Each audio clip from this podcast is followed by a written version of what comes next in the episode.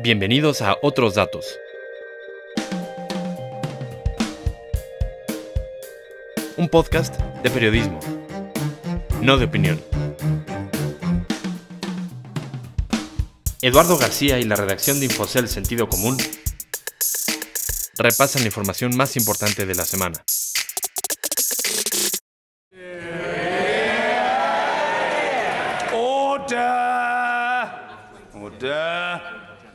Hola, soy Eduardo García, editor de Sentido Común e Infocel, en otra edición más de Otros Datos. Esta semana hablaremos un poco de lo que ha sucedido en el Reino Unido con la posible salida dura o no de esa nación de la Unión Europea. En esta ocasión he pedido a César Pérez, editor económico de Infocel y Sentido Común, que platique con Mercedes del Signo, corresponsal económica de ambos medios. Ambos han seguido muy de cerca todo lo que ha ocurrido alrededor del debate político al interior del Reino Unido, de las dificultades para poder tomar una decisión de cómo abandonar la Unión Europea. Escuchemos. Esta semana hubo muchas noticias originadas en el Reino Unido. 328, the nose to the left, 301. que son muy importantes para definir el futuro de su relación con la Unión Europea. Not a good start, Boris. Order. The eyes to the right, 328. The nose to the left, 301. So the eyes have it. Estoy aquí acompañado de Mercedes, que es quien ha seguido más de cerca la información, y a quien le voy a pedir que nos platique un poco qué ocurrió en el Parlamento británico y cómo afectó esto los planes de Boris Johnson para su permanencia en la Unión Europea. Mercedes, ¿cómo estás? Hola, gracias. Ahorita Boris Johnson se metió en un problema porque él tenía esta idea aferrada de que el Reino Unido se iba a salir de la Unión Europea con o sin acuerdo el 31 de octubre, que ya se acerca, pero con la votación más reciente del Parlamento sus probabilidades se redujeron. Eh, lo que el Parlamento aprobó fue que sin acuerdo el Reino Unido no se va a salir de la Unión Europea y esto obligaría a Johnson a ir a la Unión Europea en su próxima cumbre, que va a ser el 19 de octubre, a pedirles una prórroga de tres meses. Algo a lo que Johnson se ha opuesto en más de una ocasión, ¿cierto? Sí, Johnson de hecho dijo que prefiere estar muerto a ir a, a esta cumbre a pedir una prórroga y esto sugiere que a lo mejor y podría convocar a una elección general anticipada para que hubiera un nuevo líder o quizás hasta re- eh, renunciar a su cargo en caso de que la oposición no respalde su propuesta de convocar a la, a la- a la elección anticipada. Incluso esta semana hubo ya un primer intento, tengo entendido, de votación para convocar a las elecciones anticipadas, ¿cierto, Mercedes? Sí, en la, en la misma sesión en la que se votó esta nueva ley, eh, Boris Johnson propuso eh, una nueva votación para convocar a la, a la elección, pero la oposición se opuso. La oposición que está liderada por Jeremy Corbyn, un miembro del Partido Laborista, dijeron que mientras no esté aprobada y en vigor la ley que, que garantiza un Brexit con acuerdo, ellos no van a respaldar esta decisión de, de convocar una elección general. Entonces, eh, pues ahorita las manos están en la cancha, digamos, de, del Parlamento para aprobar y, que entre en vigor esta ley. Oye, Mercedes, y en este asunto, ¿cuál es el plan de la oposición? ¿Qué, qué alternativas propone el partido de Corbyn y sus aliados al acuerdo que quiere sacar adelante Johnson? La oposición tiene muy claro que no se quieren salir de la Unión Europea sin acuerdo. Incluso Corbyn ha propuesto realizar otro referéndum para ver si los británicos prefieren quedarse en la Unión Europea. Sin embargo, de ahí a tener muy claro cuál va a ser este acuerdo con la Unión Europea, pues no, no queda claro y por eso justamente el Parlamento no ha logrado aprobar este acuerdo. Por eso se ha complicado tanto el panorama del Brexit en los últimos meses. Y dime una cosa, finalmente, ¿sabemos qué piensa la Unión Europea de todo este asunto? Es decir, la discusión ha sido hasta ahora en el Reino Unido, ahí es donde se ha visto la división. Sin embargo, no sabemos si, el, si la Unión Europea está dispuesta a dar la prórroga. La última vez que se discutió el tema, ellos habían dicho que el plazo del 31 de octubre era el límite porque ya se ha venido postergando dos años. ¿Sabemos algo de, de cuál puede ser el sentido de la Unión Europea en este caso? Este es un tema muy importante porque hasta ahora solo tenemos el lado del Reino Unido, pero por ahora la Unión Europea no se ha pronunciado. La Unión Europea ya concedió dos veces postergar el Brexit y justamente como lo mencionas, ya habían dicho que esta era la última vez, entonces a lo mejor y todo este rollo que está sucediendo en el Parlamento eh, se podría terminar con un simple pronunciamiento de la Unión Europea de que se sale en el 31 de octubre. Eh, de ese lado también hay incertidumbre, entonces hay que esperar a ver qué, qué deciden. O sea que serán semanas difíciles de aquí a mediados de octubre que regresen a funcionar el legislativo del Reino Unido, ¿cierto? Claro, y Johnson ya dijo que con esta nueva ley toda, todo su poder de negociación con los 27 países de la Unión Europea se perdió. Entonces queda en el aire si se va a lograr un nuevo acuerdo o si Johnson va a convocar elecciones o renunciar. Entonces, pues hay que estar muy pendientes de, de toda esta situación en el Parlamento y también en la Unión Europea. Pues muchas gracias Mercedes. Vamos a regresar con Eduardo para platicar de otros asuntos y saludos a todos. Gracias a los dos. Estaremos atentos para ver cómo se desarrolla esta historia que está aún por definirse. Vem traz a lenha pro fogão, vem fazer armação. Um Otro tema relevante que quizás no se le dio la cobertura en los medios especializados como, como el nuestro fue el anuncio que hizo FEMSA, este conglomerado mexicano multinacional, y en verdad multinacional, por eh, incursionar en Brasil. Ya la empresa está allá, eh, a través de su filial embotelladora, Coca-Cola FEMSA, pero ahora hizo un anuncio muy relevante que probablemente lleve a sus tiendas de conveniencia, las muy conocidas OXO, a territorio brasileño. Para hablar del tema estoy con Michelle del Campo. Hola Michelle. Hola Eduardo. Michelle es eh, nuestra corresponsal corporativa y se dedicó o sea, y se dedica a cubrir a muchas empresas y en particular a FEMSA. Eh, Michelle, ¿qué tan sorpresivo fue que de repente FEMSA, que ya está en Brasil con su embotelladora Coca-Cola FEMSA, nos diga que también puede exportar a sus muy conocidas tiendas de conveniencia OXO a Sudamérica? Pues no es tan sorpresivo. Hace unas semanas Juan Foseca, eh, director de relación con inversionistas, adelantaba el interés de la empresa por explorar nuevos mercados, en específico el brasileño y el estadounidense. Entonces, la, la decisión de establecer esta alianza estrate- estratégica con Raizen Conveniencias no fue del todo una, una sorpresa, era algo esperado. ¿Quién es, quién es Raizen? Platícanos eh, de, quién, de quién hablamos. Sí, eh, es una alianza estratégica eh, de Shell y Corsan, de, hecho, de la petrolera Shell y Corsan, que es una cadena de eh, gasolineras en Brasil, que tienen en, en sí mismo una alianza estratégica de estaciones de servicios, pero que además tienen tiendas de conveniencias. Y ahí va a entrar ahora FEMSA con su modelo de tienda de conveniencia. Ahí entrará FEMSA con el, con el modelo probado que todos conocemos de, de OXO, eh, como parte de una alianza estratégica 50-50. O sea, él es asociado eh, de raíz en conveniencias y está exportando su modelo hacia allá. De hecho, OXO también tiene presencia en gasolineras, entonces hace mucho sentido que lo haga con esta asociación, ¿es correcto? Claro que sí, eh, aunque por el momento no dieron muchos detalles sobre el negocio gasolinero en Brasil, pero sí te- tiene ya un colmillo eh, probado en México en este tipo de, de negocios eh, conjuntos, estaciones de servicio y eh, Tiendas de convenio.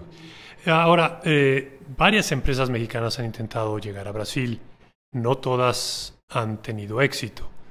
Eh, ¿Qué podemos esperar o, o cu- cuál es la diferencia de esta forma como lo está haciendo eh, FEMSA en su intento de penetrar a Brasil?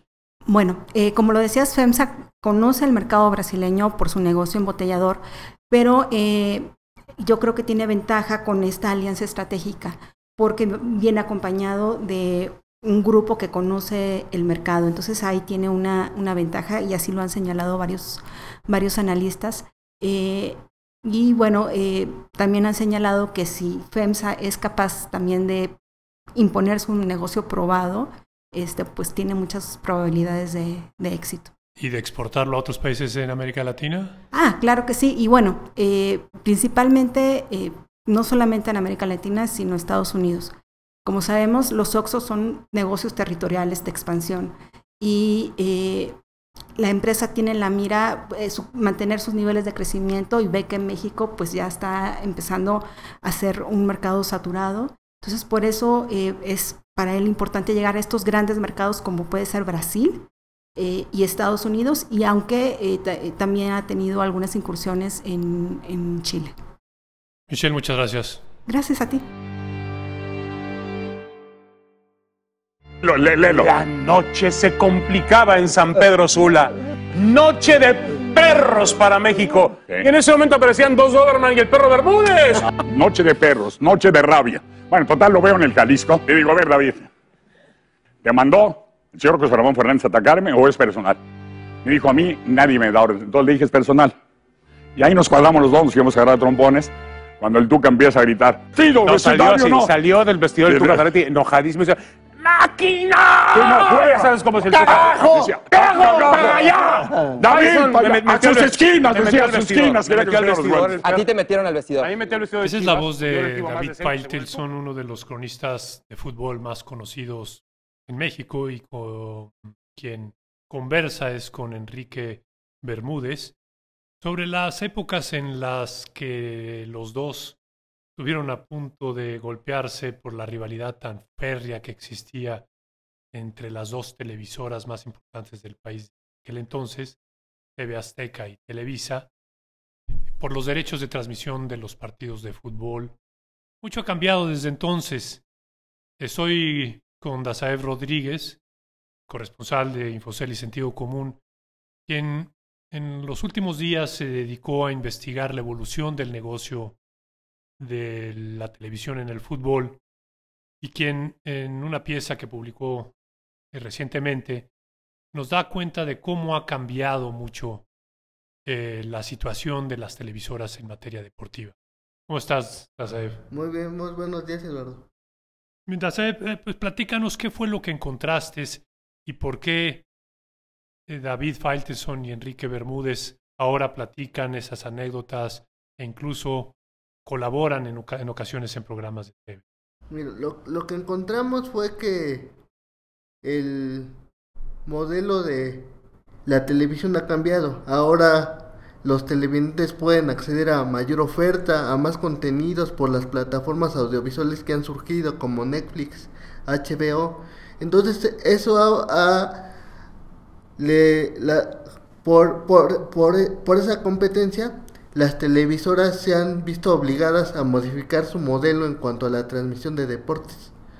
¿Por qué? Porque han perdido, han perdido anunciantes que, que es su principal, in- era su principal ingreso cuando transmitían el fútbol aquí en México. Entonces, al, al perder anunciantes, carecen de la capacidad económica que o, o es menos atractivo tener eh, eh, programas de televisión. Es menos atractivo tener el fútbol porque hay otra oferta de contenidos y aparte ellos ganan menos en publicidad al transmitir los partidos. Entonces por esa razón se han visto obligados a tener que compartir esas transmisiones para obtener cierto ingreso. A diferencia de antaño, cuando ambas se peleaban. Sí, por ser las se, se- se peleaban por transmitir la- ah, más que nada las finales del fútbol, los partidos más importantes de la liguilla, los más taquilleros. Esto hoy en día empezó a cambiar a partir de que empezaron a compartir a la selección mexicana en los mundiales y en los partidos amistosos que tiene a lo largo del año. O sea, las dos manej- este, transmiten de manera simultánea a la selección. Ahora en el verano pasado, por esto que te estoy platicando, sorprendentemente las dos compartieron el- los derechos de la final de la Copa Oro eh, de México y Estados Unidos con ESPN y con Imagen. Que eso, eso fue la, la primera vez en años que esas dos cadenas, la, la que es propiedad del Grupo Empresarial Ángeles y la filial de Disney en Estados Unidos, transmiten a la selección. Un cambio radical con lo que se veía en años anteriores. Sí, un cambio radical y tam- también eso eh, ocurrió a raíz de la regulación que le impuso el Instituto Federal de Telecomunicaciones a Televisa por ser agente económico, económico preponderante en el sector de radiodifusión. ¿Cómo funcionó eso? A ver, platícanos. Al, al, al IFT imponer esas medidas obligó a Televisa a compartir con otras cadenas, con otras televisoras ciertos eventos, como los partidos de México en los mundiales o las finales de la Liga MX. Por esa regulación, a partir de 2016, TV Azteca comenzó a transmitir eh, la final del fútbol mexicano, aunque no tuviera los derechos. Y después eso se conjugó con que llegaron más, más competidores, más televisoras que tuvieron interés en transmitir el fútbol mexicano, en particular Fox Sports e ESPN. Al haber más competencia, los equipos de la Liga MX empezaron también a demandar más dinero por los contratos de televisión. Entonces aumentó la, la oferta, más cadenas y los, los equipos empezaron a pedir más dinero para que se transmitieran sus partidos. Y en, ese, en esa conjetura, Televisa y TV Azteca empezaron a perder porque no, no, tenían los no tenían los recursos necesarios para absorber ese tipo de contratos. Por lo, que, nos platicabas de que los anunciantes habían encontrado otras formas de poder llegar a sus públicos interesados y eh, estaban dispuestos a pagar. Exactamente. Y entonces esa, esa ventaja la, la pudo capitalizar Fox Sports, que ahora transmite a siete equipos de la Liga MX. Esos siete equipos son tres en exclusiva. Los otros cuatro los comparte las transmisiones ya sea con Televisa con Televisión Azteca. Ese esquema funciona a raíz de que por la llegada de nuevos competidores, Televisa y Televisión Azteca comenzaron a ceder una licencia para compartir ciertos partidos con Fox Sports, con ESPN, a cambio de un ingreso para obtener un alivio y contrarrestar la pérdida en publicidad. Es un mundo completamente distinto al que enfrentábamos quienes vemos la tele desde hace rato. exactamente. También eso es una ventaja para los televidentes porque ya tienen más opciones para seguir los partidos no solo en tele abierta, sino en televisión de paga o en aplicación, porque ESPN y Fox Sports tienen su aplicación móvil y ahí a donde estés puedes ver, puedes seguir el partido. ¿Qué espera, qué podría haber más en el futuro? Esto me imagino que es algo dinámico, está cambiando. ¿Hay algunas señales de cambios adicionales? Parece que en los últimos meses los directivos de la Liga MX y la Federación Mexicana de Fútbol están analizando cambiar el modelo para la adjudicación de derechos de televisión de la Liga MX. ¿Cómo sería este cambio? Sería ahora actualmente los equipos son dueños de sus derechos y ellos negocian individualmente con la televisora que de su preferencia. Y ahora lo que se está buscando es que la liga sea la propietaria de los derechos de todos los equipos y ya firme un contrato a largo plazo con las televisoras que estén interesadas en transmitir ciertos partidos a cambio de una cantidad acordada. Es un modelo similar al de la Liga Española y la Liga Inglesa. Cada televisora se interesa por un paquete de partidos quizá en un horario en específico y así puede, a cambio de una cantidad de dinero, puede tener ciertos partidos de manera exclusiva. Muy bien. Pues ahí lo tienen, la evolución del mercado televisivo del fútbol. Gracias, Asaf. Estos son los temas de esta semana. Seguiremos muy de cerca la evolución de temas de negocios, economía y mercados. Adelante, no dejen de darle clic a si les gustó este podcast, así como de seguirnos en nuestras redes sociales y nuestras páginas de internet. Gracias por escuchar.